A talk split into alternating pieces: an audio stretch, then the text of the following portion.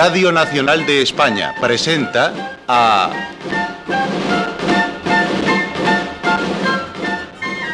José María Rodero en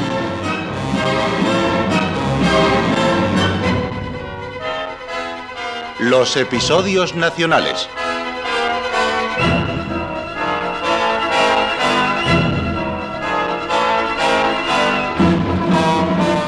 de Benito Pérez Galdós, en adaptación de Carlos Muñiz.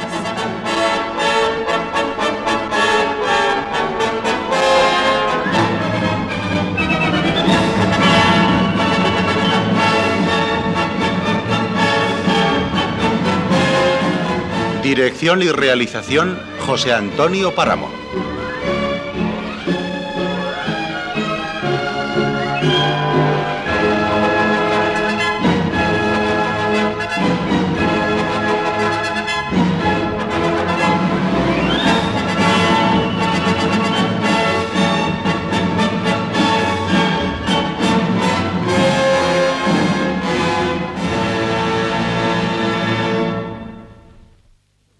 Presentamos el 19 de marzo y el 2 de mayo, tercera parte.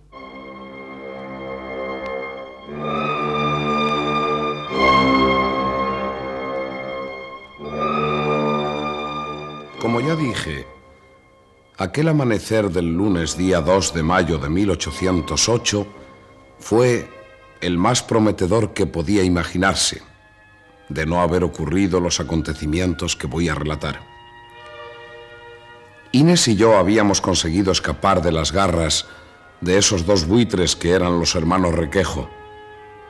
Al entrar en la casa donde yo me hospedaba con la intención de descansar un rato en compañía de Inés, encontramos al buen don Celestino, que había llegado la noche anterior de Aranjuez. Bendito sea Dios, pero qué alegría. ¿Vosotros aquí? Sí, sí, nosotros, don Celestino. Recibí una carta tuya en la que me explicabas todo lo que ocurría en casa de los Requejo. Y lo que menos podía imaginar era que iba a encontrarme aquí con Inés y libre de sus carceleros. Sí, esta misma noche nos hemos escapado de allí y pensé pasar por la fonda para recoger lo necesario y, y descansar un poco antes de marcharnos de Madrid. ¿Y tú cómo te encuentras, Inés, hija? Como en la gloria, tío. Eso de poder salir a la calle, de respirar el aire limpio de la ciudad sin tener como testigos a los requejo, es algo maravilloso. ¿No sabe usted cómo son? Sí, son capaces de alimentar a todo el ejército francés con una banasta de tomates. ¿Y, y usted qué hace en Madrid? Pues eh, huir, hija mía. Me persiguen porque fui amigo de Godoy. Y no lo niego ni lo negaré nunca. He llegado a la corte con la intención de presentarme ante el señor patriarca antes de que me prendan para que él disponga de mí como mejor considere. Sabéis, uno de los que con más saña me ha perseguido, Santurrias, el sacristán, incluso ha dado testimonios falsos de mi conducta. ¿Quién lo había de pensar? Usted por un motivo y nosotros por otro, estamos metidos en un buen laberinto. Confiemos en Dios. No ha de desampararnos.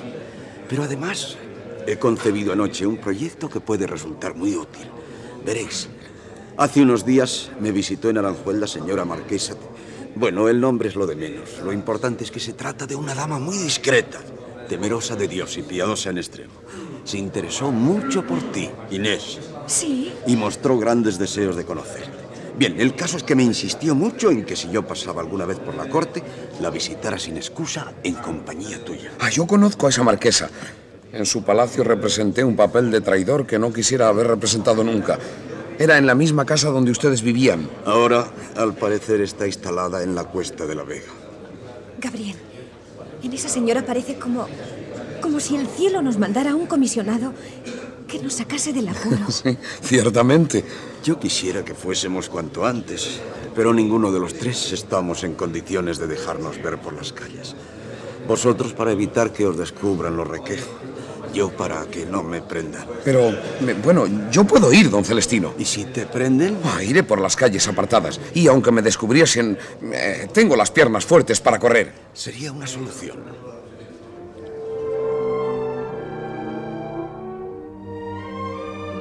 Inés, que se acababa de asomar al balcón, asentía con entusiasmo a mi idea. No habíamos dormido la noche anterior, pero estaba seguro de que ninguno de los dos podría descansar sin haber resuelto un problema tan grave como podía ser el de no tener adecuado alojamiento y protección. ¿Qué es aquella casa tan grande con ese inmenso patio? El parque de artillería. Sí, sí. Mira, en aquellos edificios se alojan los artilleros. ¿Y esas montañas de bolas tan redondas que hay en el patio qué son? Balas, Inés.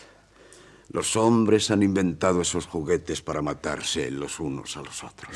Y cuando disparan esas bolitas, los cañones hacen un ruido endemoniado. Eh, ¿Sabes dónde vi yo por primera vez en mi vida piezas de artillería en acción? En Trafalgar.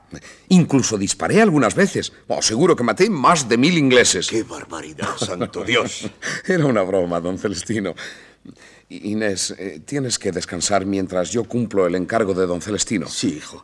Debes apurarte. Le explicas nuestra situación a la señora Sí, Marquesa sí, ya y- sé, ya sé, ya sé, don Celestino. Eh, procuraré volver en un amén.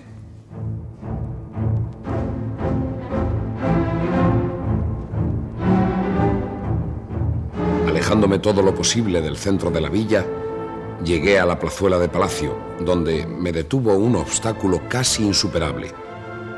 Un gran gentío que bajando por las calles del viento, de Rebeque y de Noblejas, invadía toda la calle Nueva y parte de la plazuela de la Armería.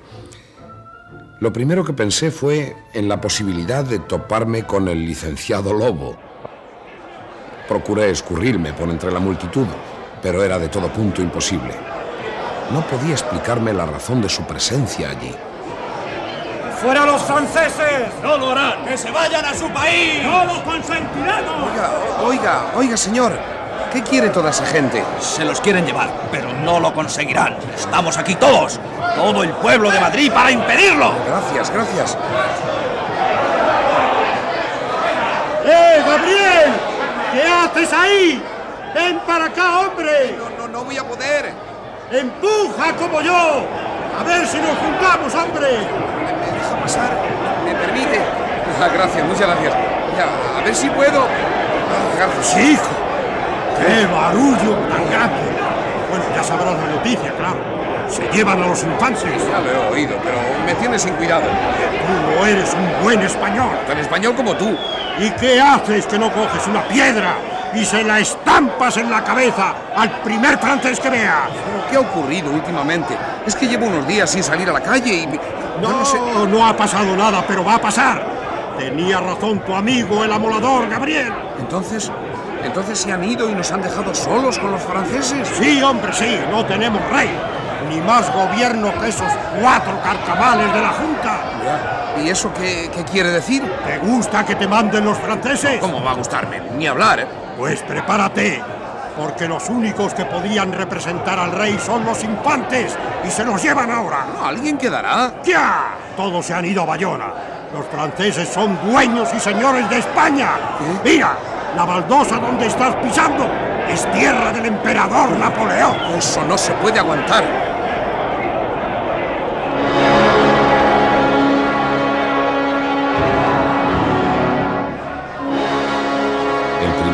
Hostil del pueblo reunido fue rodear a un oficial francés que a la sazón atravesó por la plaza de la Armería.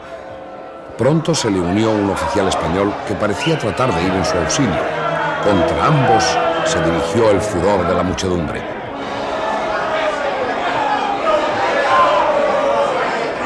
¡Mira! ¡Mira, Gabriel, mira! Van a moler a palos a esos dos oficiales. ¡So al francés! ¡Duro con el francés! Yo tengo muchas prisas, chinitas. Voy a intentar abrirme camino. ¡Allá tú, hombre, allá tú!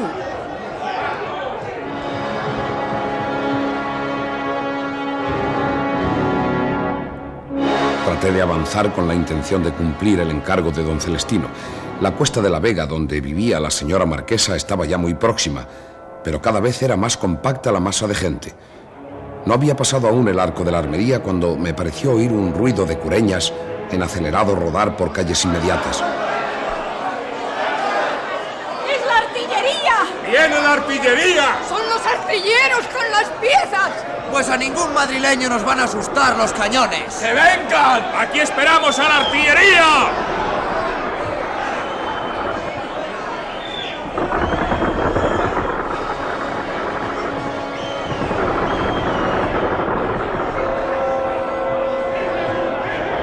Curiosidad pudo en mí más que el deseo de llegar pronto al fin de mi viaje y me dejé arrastrar por la gente que invadía la que hoy se llama calle Bailén.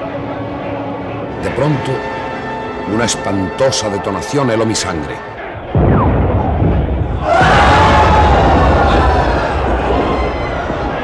No lejos de mí, vi caer algunas personas heridas por la metralla. Aquel fue uno de los cuadros más terribles que he presenciado en mi vida.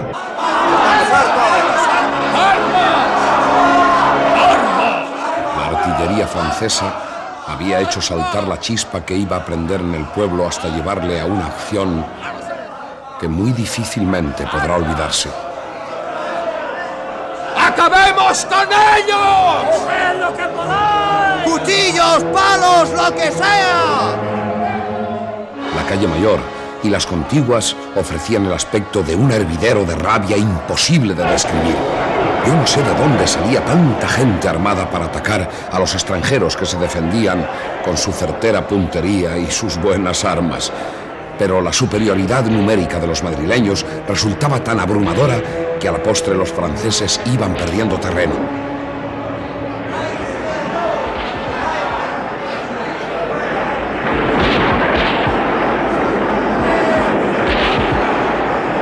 ¡Le has matado!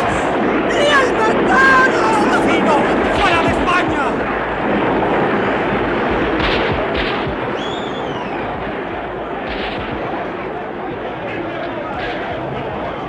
Buscando lugar más seguro, corrí hacia la Puerta del Sol y en los portales de Pretineros encontré a Chinitas de nuevo. La primorosa salió del grupo cercano.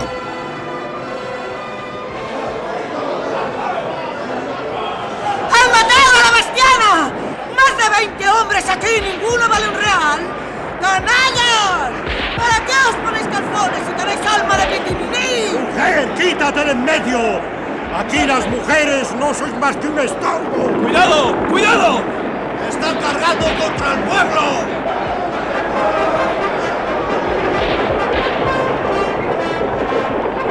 Chinitas, herido en la frente y con una oreja menos, se había retirado sangrando como a, a unas diez varas más allá, pero lejos de curarse las heridas se afanaba en cargar su fusil en el callejón del triunfo. ¿Quieres estarte quieto? ¡Leñe! ¡Déjame cargar el fusil! Si no te estás quieto, no te podré liar el pañuelo a la cabeza. ¡Dale, apúrate y acaba de una vez! ¡Eh, tú, Gabriel! ¿Has encontrado ya un fusil? Sí, sí, lo tengo, lo tengo, míralo. ¡Mira! ¡A ver, ¿de dónde lo has sacado? Yo ni lo sé, he debido cogerlo alguno que ha caído. ¡Ya estás listo! Y tú, procura coger con más garbo el fusil, que parece que llevas un cirio. ¿Será posible que se hayan acabado los franceses? No queda ni uno en la puerta del sol. ¡Vamos, deja uno para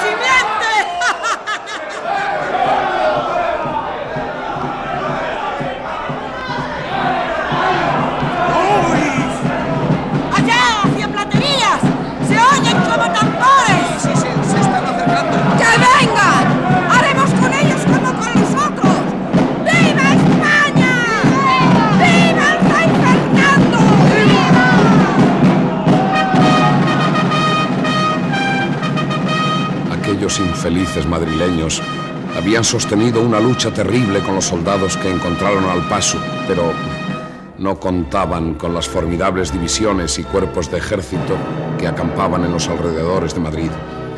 Frente a nosotros y a nuestra espalda teníamos a los infantes, a los jinetes y a los artilleros de Austerlitz. Yo no puedo menos de confesarlo. Temblaba como un azogado.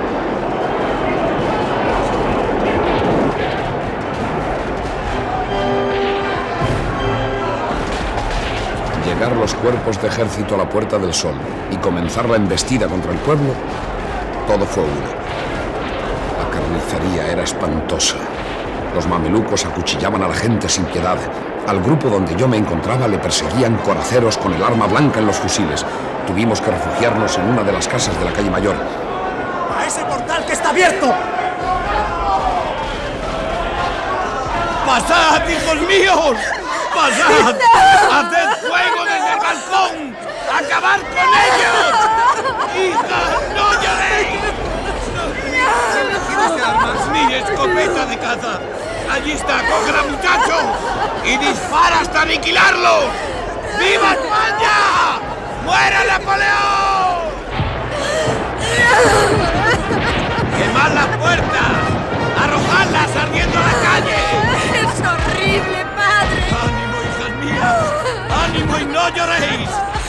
Este día el llanto es aún indigno de las mujeres. ¡Viva España! Vosotros sabéis lo que es España.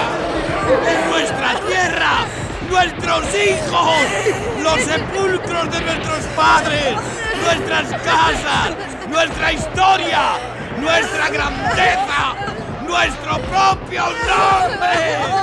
Y todo eso nos lo quieren quitar. ¡Dame un fusil a mí también! ¡Fuera Napoleón! ¡Están entrando los franceses en el portal! ¡Deprisa! ¡Vamos, subid a la guardilla! Y arrojad por el hueco de la escalera las cejas y todo lo que podáis. ¡Subid, subid!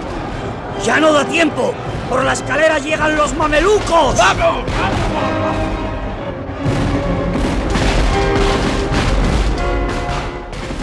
No había salvación. Yo me acordé de la pobre Inés y me sentí más cobarde que nunca. Algunos de los nuestros habían forzado la pared que daba a la casa contigua, mientras que otros atrancaban la puerta y los demás disparábamos. ¡Haced fuerza con la palanca! ¡Aquí! ¡Vamos! Por aquí pasaremos a la casa de al lado.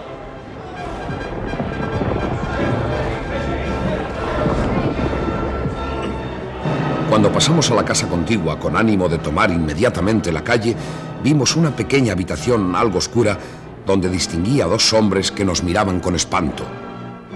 También yo me espanté al comprobar que uno de ellos era el licenciado Lobo, el otro Juan de Dios. ¡Huyan! ¡Están subiendo los franceses! Gabriel, ¿eres tú? Sí, el mismo, Juan de Dios. Espera, tente. ¿Qué has hecho de Inés? Miserable. Los franceses, que vienen. Vámonos de aquí, Juan de Dios. Vamos al parque de artillería. Parece que allí se ha entablado una gran batalla y nuestra artillería no está dispuesta a abandonar el parque a los franceses. Dios mío, en el parque. Oh, déjenme pasar. Tengo que ir allí. Espera, perro. ¿La tienes aquí? Sí, guardada. Sí, sí, allí está Inés. Déjenme paso, déjenme paso.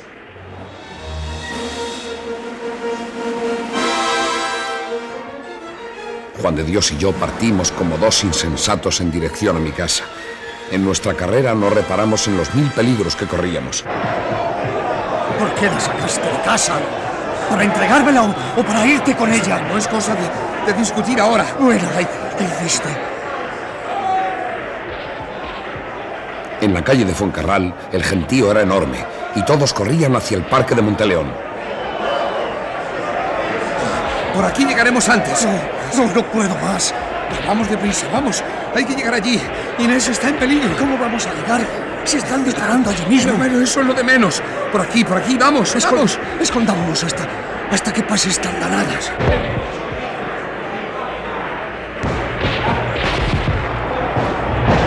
Mira hacia allá. Mira, es Inés la que está en aquel balcón. Inés. Es Inés. Dios mío. Gracias, gracias. Corramos hacia allá, Gabriel.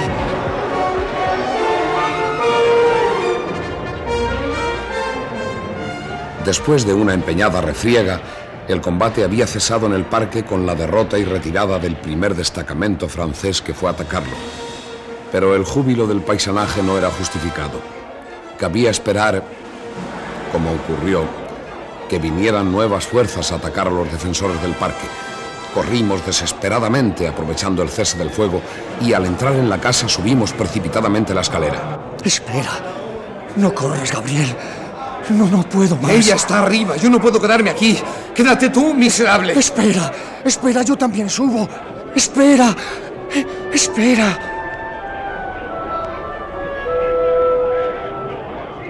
Cuando llegamos a presencia de Inés y de don Celestino, ambos se alegraron de verme sano y salvo. Inés me señaló una imagen de la Virgen. He rezado todo el tiempo para que no te ocurriese nada. Gracias, Inés. De manera que querías a Inés. Para ti, bribón. Sí, para mí. Para mí, sí. Y para toda la vida. No iba a consentir en dejarla en tus sucias manos. Santo cielo. Santísimo Sacramento. Esto es una traición. Has pasado por Palacio, Gabriel. Sí, y por la Puerta del Sol. Se combate encarnizadamente en todas partes. Aquí hemos presenciado escenas de conmovedor heroísmo.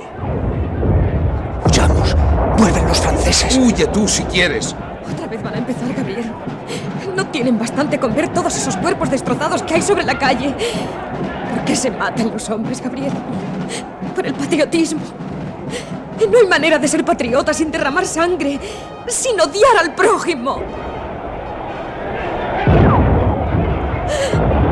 Ay, Gabriel.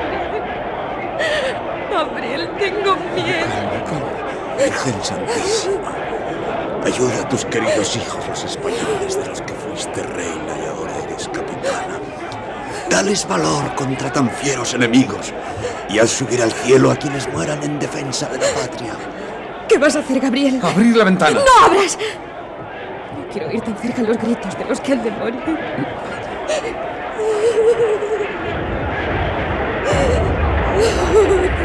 ¿Por qué tiembla usted de esa forma, hombre? Déjele, tío. Es un cobarde. Este era uno de los que me tenían prisionera en casa de los requejos. Nos van a matar a todos. ¡A todos! Mejor será que nos maten antes de seguir viviendo para servir a los franceses.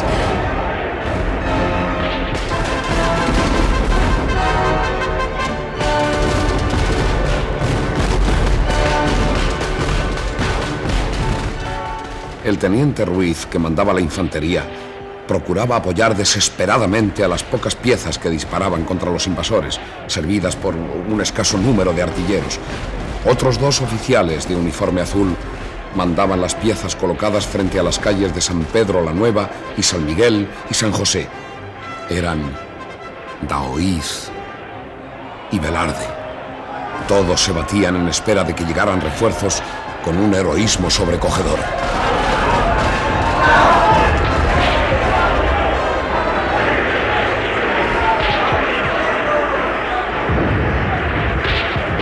Al paso que uno de los oficiales de artillería hacía uso de su sable sin desatender el cañón, el otro, acaudillando un pequeño grupo, se arrojaba sobre la avanzada francesa, desarticulándola. Así, sus nombres ignorados hasta entonces alcanzaban la inmortalidad. Daoíz y Velarde daban heroico ejemplo al pueblo de Madrid, no menos heroico que sus dos caudillos. ¡Adelante, valientes! ¡Por España! ¡No desmayéis, madrileños! ¡No podrán con nosotros!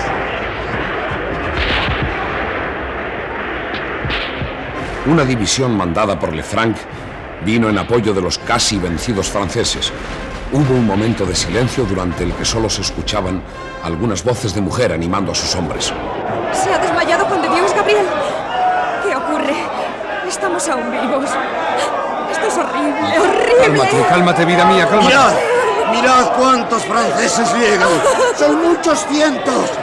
Millares. Por aquella esquina llegan más también. Los nuestros, por el contrario, son menos cada vez. La mayoría son cuerpos sin vida. Estás en paz con tu conciencia, Gabriel, viendo cómo nuestros hermanos pelean ahí abajo por la patria. Tiene razón, don Celestino. No estoy en paz con mi Y conciencia. usted, caballero, quien quiera que sea. Vamos, vamos, Juan de Dios, levántate de una ¿Quiénes vez. serán las mujeres quienes den lección de valor y de heroísmo? Oh, si yo tuviera 15 años, pero no los tengo. Ni valor. Por el contrario, estoy muerto de miedo. En mi vida había visto una guerra ni oído el mortífero estruendo de los cañones. Sin embargo, cogería un fusil para ayudar a esos pocos que aún se defienden bravamente.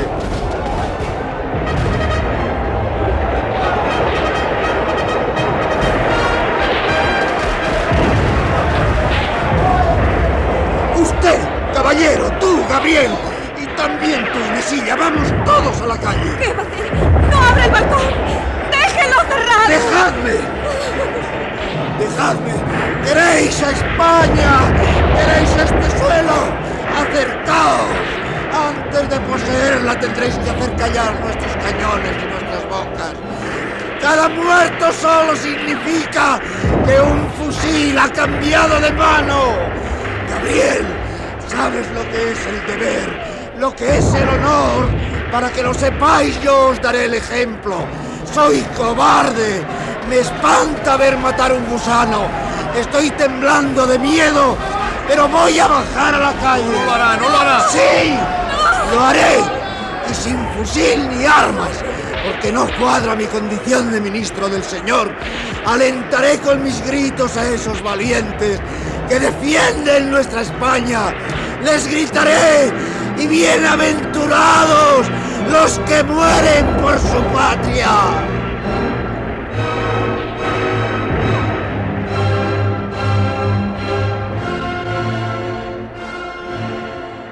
Juan de Dios, herido por la mirada de reproche de Inés, salió también a la calle, siguiéndonos a don Celestino y a mí. La situación era crítica. Don Pedro Velarde seguía esforzándose porque la batería colocada hacia poniente no interrumpiera el fuego. Yo tomé un fusil de las manos de un moribundo. ¡Dispara! ¡Dispara, hijo mío! ¡Dispara, Stanley! Pero eres tú, chinita. Sí, esto se acaba. No, no, no, no, toma tu fusil. Yo encontraré otro. Vamos, vamos, levántate. No puedo. Me han destrozado las piernas. Yo, yo te cargaré el fusil. Gabriel, hijo, apunta la cabeza. Nos quitan el parque. Nos quitan España.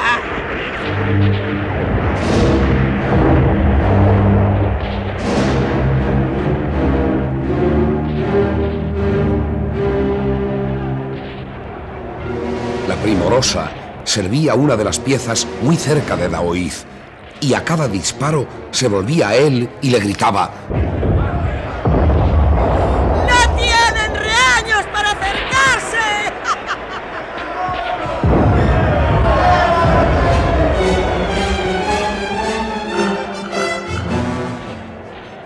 heroica mujer cesó de gritar súbitamente. La maja que junto a ella le ayudaba había caído con la cabeza destrozada por la metralla y su sangre salpicó el rostro de la primorosa. También ella estaba herida. Se puso pálida. Tenía derecho a sentir miedo.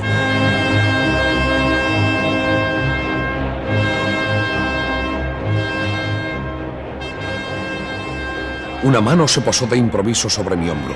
Al volver la cabeza vi que en la manga del uniforme azul lucían las charreteras de capitán. Era don Luis Daoiz, que herido en la pierna se esforzaba por mantenerse en pie. Yo le sujeté por la cintura con mi brazo. ¡Malditos! ¡Hijos de perra! Resguárdese ahí, capitán Daoiz. Capitán Daoiz no hurta su cuerpo al enemigo.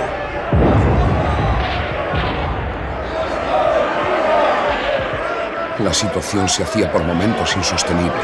Se habló de capitulación y, y cesaron los fuegos.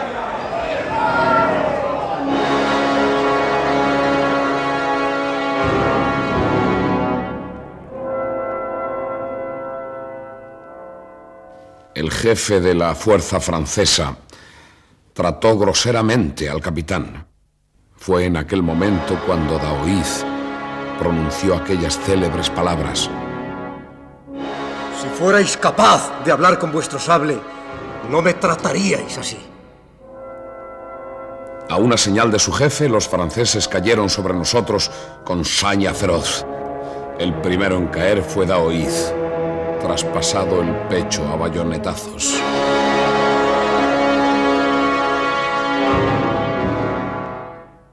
Cuando tratábamos de asegurarnos tras los muros del parque, vi como un oficial enemigo descerrajaba un tiro por la espalda a otro oficial español. Era don Pedro Velarde.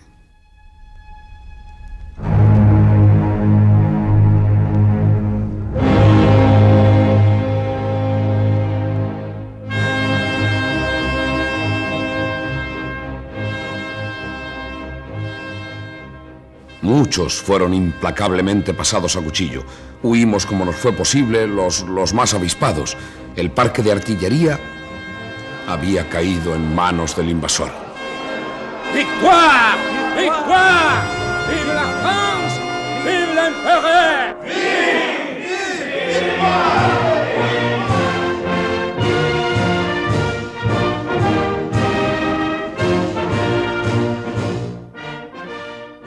Daoiz tardó unos momentos en morir de las heridas producidas por las bayonetas francesas. Al cadáver de Velarde le habían desnudado por completo sus enemigos. ¡Malditos seáis!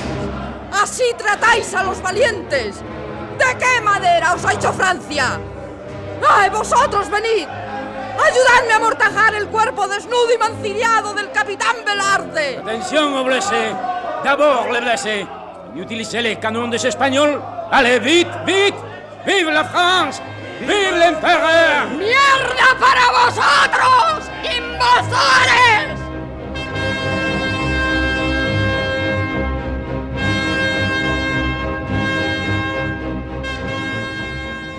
En aquel ambiente de derrota y desolación, el único estímulo que hallé fue recordar a Inés.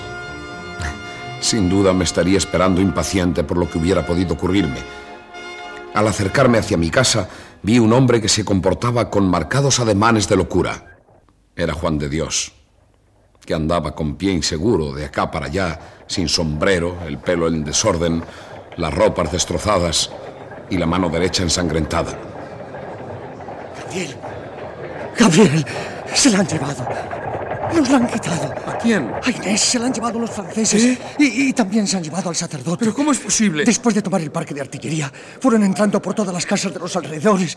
Algunos de los que habían disparado los traspasaban con las bayonetas en el sitio. A los demás se los llevaban presos. Cuando vi que sacaban a Inés de la casa, me fui hacia ellos. Intenté impedirlo. ¿Cómo no lo impediste? Me golpearon y perdí el sentido. La acusaban porque desde la casa habían arrojado agua hirviendo. Hay que buscarla, hay que buscarla. A ella y a don Celestino. ¿Dónde los llevaban? No sé. Me dicen que los franceses están dispuestos a fusilar a todos los sospechosos. Dios mío. Vamos, vamos, vamos, deprisa. ¿Pero dónde vamos a ir si, si no sabemos?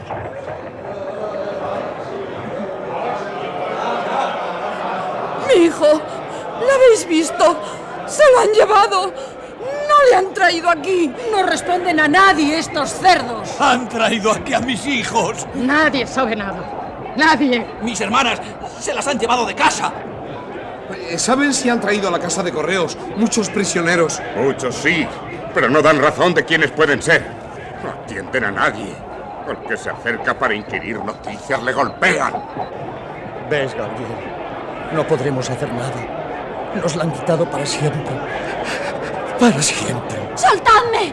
¡Dejadme! Mais qu'est-ce qu'il y a, les Francs Ces femmes portent un petit coteau. ¿Eh? ¡Soltadme! ¡Ay! ¡Eso haréis! ¡Pegar a las mujeres!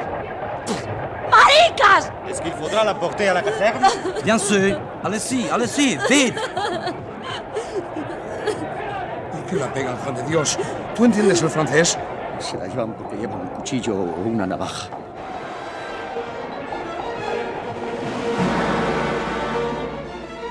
Yo recordé que en mi bolsillo llevaba la navaja del pobre Chinitas, pero no quise desprenderme de ella. Me daba igual que me detuvieran por llevarla. Debes tirarla. Si te cachean, como están haciendo con todo el mundo. Eso es cosa mía.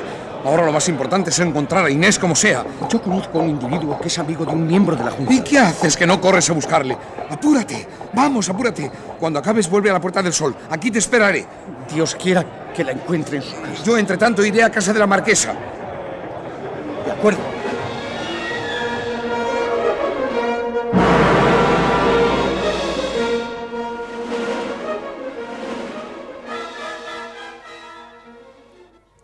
No, señor. La señora marquesa no está. Salió afortunadamente hace dos días para Andalucía. ¿Y, y la condesa Amaranta? También se fue para Andalucía. Lo siento.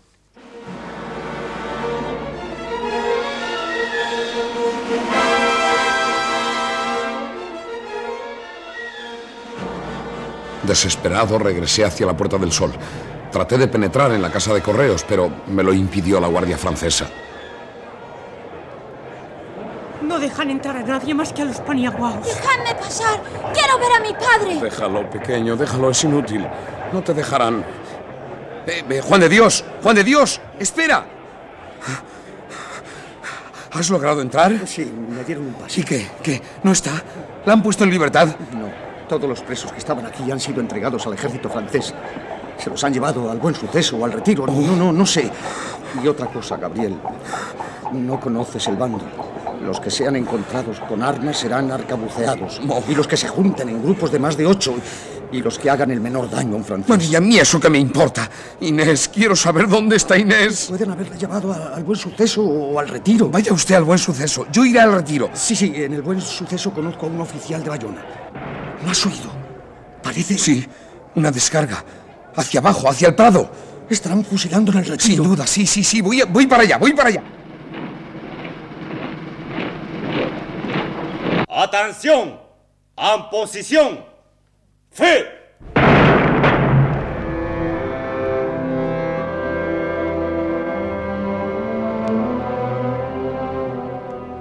El fogonazo había iluminado claramente a un grupo de hombres y mujeres del pueblo sobre quienes dispararon los soldados del piquete. Era a las puertas del palacio de Medinaceli. Me acerqué.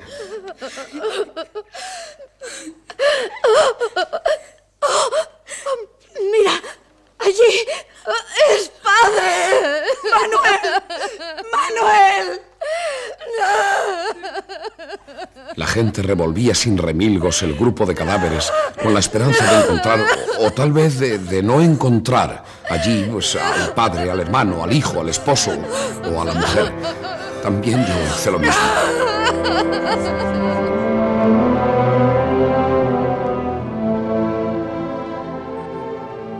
Est-ce que vous allez Oh, señor, señor, busco a dos personas de mi familia que han sido traídas aquí por equivocación. Son inocentes. Sí, so- so- son, son inocentes. Inés no arrojó a la calle ningún caldero de agua hirviendo. Yo se lo juro, señor oficial, se lo juro. Ni tampoco el pobre clérigo ha matado a ningún francés. El que diga lo contrario miente, miente, miente. Bien, ne comprends pas. No, no, no, no se vaya, no se vaya, señor oficial. Tiene que escucharme. No puede ser tan inhumano que, que mande fusilar a dos personas inofensivas. ¿Qué es que Son una niña de 16 años y un pobre viejo, un anciano sacerdote.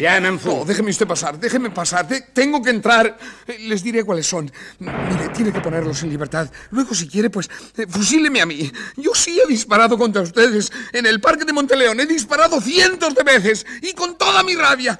Eh, Aunque sea de noche, los encontraré. Los conozco muy bien. Déjeme, déjeme entrar. Ma- mañana le probaré que son inocentes. Escúcheme, por Dios, señor oficial. Usted es bueno. Tiene que serlo. Es humano, ¿verdad que lo es? Usted no puede ser un verdugo. Esas cruces que tiene en el pecho las habrá ganado honradamente en, las batallas que dicen que ha ganado Napoleón. Si un oficial no puede deshonrarse asesinando a mujeres inocentes. Oh, Dios mío, usted... Sí, usted puede ser verdugo. ¿Qué hace ahí parado? Han asesinado en las tapias a los que hacen, a los que acaban de pasar por su lado. Eran gente normales, inocentes sin duda también. Batán, ale, vite. Déjeme entrar, déjeme entrar. Quiero ver entre esos que acaban de pasar, que han fusilado. Quiero saber si están ellos.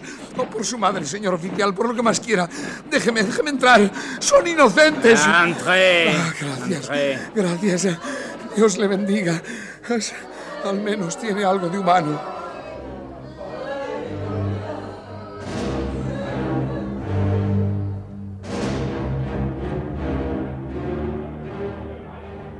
Cuando me franqueó el paso aquel oficial, recorrí enloquecido los dos primeros patios. En el primero no había más que franceses, pero en el segundo yacían hacinados los cuerpos aún palpitantes de quienes habían sido fusilados unos momentos antes. Otro grupo de personas condenados a morir poco después contemplaba cómo retiraban los cuerpos que aún estaban calientes y se movían. Luego les ataron a ellos codo con codo y les obligaron a ponerse de rodillas. Nadie les había juzgado, pero estaban condenados a muerte. Yo empecé a buscar entre los cuerpos el de mi amada Inés. En la búsqueda noté cómo una mano helada me asía desesperadamente. Luego, aquellos dedos fríos aflojaron su presión. Un hombre medio ciego se abalanzó hacia mí. ¿Eres tú, Juan? Hijo mío. Has salido de ese montón de muertos. No, buen hombre, lo siento. No soy su hijo. Juan. Juan, hijo, ¿dó- ¿Dónde estás? Te han fusilado. Juan, Juan. ¿Has visto por casualidad a mi marido? ¿Cómo es, señora? Muy joven. Era mi marido. Lo cogieron en casa cuando disparaba. Me dijeron que lo iban a matar. ¿Tú crees que le habrán hecho, muchacho? No pierda la esperanza de encontrarlo, señora. Bueno, entre los vivos, quiero decir. Y a la Moncloa. Dicen que a muchos de los apresados en el barrio de Maravillas les han llevado allí. ¿Dónde? En la Moncloa. Primero les llevaron a San Bernardino, por lo visto, pero...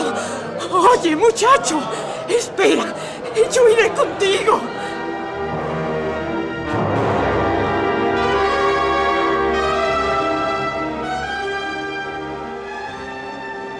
Corrí loco, loco, desesperado.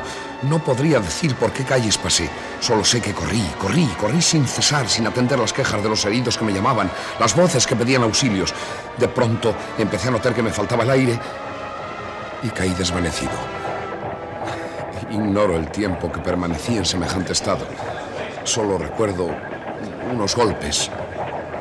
Eh, déjale ya, Martín. Está borracho como una cuba. ¿No ves que ni abre los ojos? Gabriel, pero eres tú. ¿Qué haces ahí? ¿Es esa la manera de buscar a Inés? ¡Eh, licenciado! Estoy aquí. El licenciado Lobo no es como tú. Me está ayudando en mis pesquisas mientras tú duermes en mitad de la calle. Dios mío.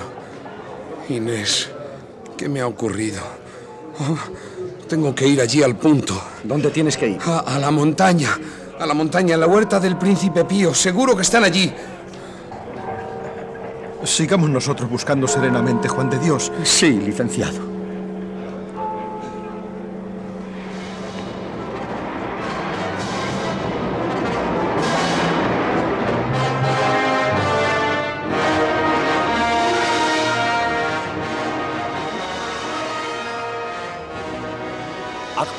¡Prohibí pasar! Oh, déjame entrar, déjame entrar. Tengo que encontrarla. Pasaré, pasaré. ¡Acto! ¡Llamaré a la guardia! Tienen que dejarme. ¡Asesinos! Estáis asesinando a todo el pueblo de Madrid. Me río yo de vuestro ejército y de vuestro emperador. Son estas las victorias de la grandiosa Francia. Mira, mira. Yo también tengo derecho a entrar. Tenéis que detenerme. El bando dice que a todo el que lleve armas. Yo tengo una navaja. Mírala. Mira. Era de chinitas. Vosotros le habéis matado. Ahora es mía. ¡Mía! Atención ici. Mía. Revolté. Venez.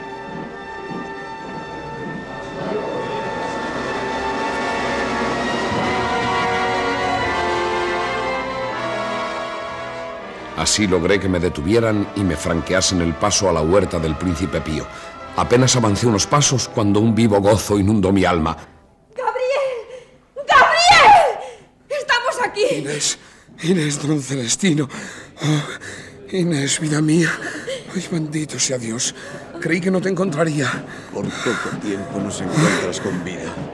Hijos míos, ya no estamos en la tierra. Dios nos aguarda y en breve estaremos ante Él. Como ya lo estarán esos pobres que han fusilado hace un momento. Gabriel. Hija mía, no es momento de llanto, sino de preparar el alma para bien ¿Y morir. quién les ha condenado? ¡Qué justicia! Ellos han dicho que debemos morir. Asesinos, cobardes, canallas. Sosiégate, hijo mío. La ira no les convencerá. Perdónales como yo les perdono. No llores, no llores, Inés. Mira, mira, está amaneciendo. Un nuevo día. Inés, no bajes los ojos. Mírame. No quiero que apartes tus ojos de los míos. Y óyeme bien. Tú no debes morir. Tú no morirás. No morirás. Oiga, oiga, oficial. Oficial, venga aquí. Fusiladme a mí. Fusilad al mundo entero. Pero poned en libertad a Inés. Es inocente. Es inocente. Vedlo. Vedlo en sus ojos. Calla, calla, hijo mío. No te entenderán. Y aunque comprendieran lo que dices, no te harían caso. ¡Me lo tienen que hacer! Venga por aquí. ¿Es esta la muchacha? Esta es oficial. Eh, sergent, detáchela. Podrán llevársela su amigo licenciado y usted. No hay ningún cargo especial contra ella. Eres libre, Inés. ¿Y ellos, oficial? Lo siento, ellos deben quedarse, mademoiselle. No, no, no hay tiempo que perder. Vamos, Inés. ¡No quiero irme! Tienes que irte. Está amaneciendo. Debemos salir de aquí antes de. antes de que reanuden los fusilamientos. Vete, vete, vida mía. Vete, llévatela, llévatela, Juan de Dios. No, no, no, no les ocurrirá nada. El oficial me lo ha prometido. No les ocurrirá nada.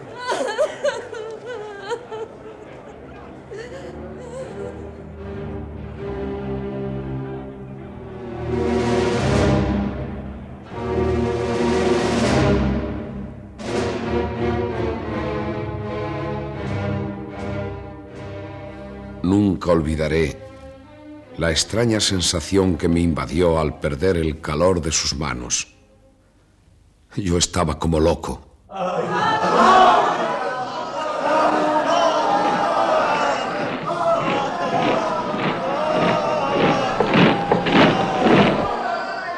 ¡Atención!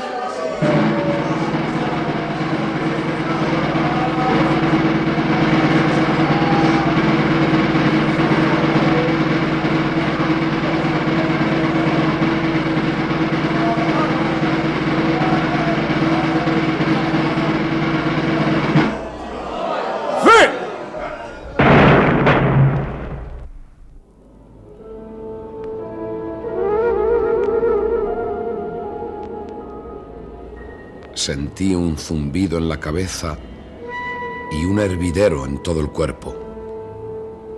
Después, un vapor que subía desde mi pecho invadiendo mis sentidos. Parecía que mis piernas no existían. El fuego del piquete había disparado contra nosotros. Perdí por fin la sensación de mi propio ser y solo recuerdo como unas ondulaciones concéntricas en mi cerebro y como estallando en mi cabeza cientos, miles de imágenes de Inés que lo llenaban todo en un espacio para mí infinito. Luego sentí un agudo dolor en las sienes, un vago reposo, una extinción rápida y por último, nada absolutamente nada.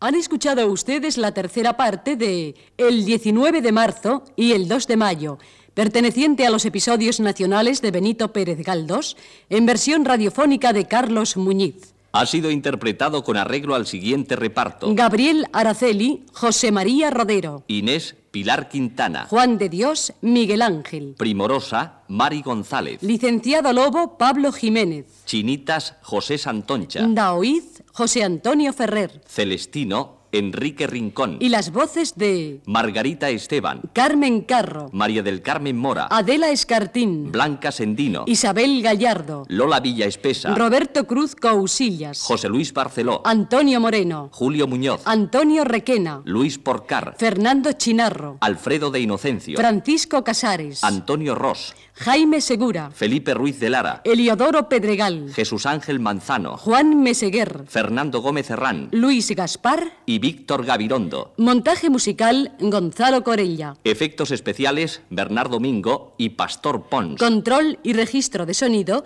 José Fernando González y Roberto Cruz. Dirección y realización José Antonio Páramo.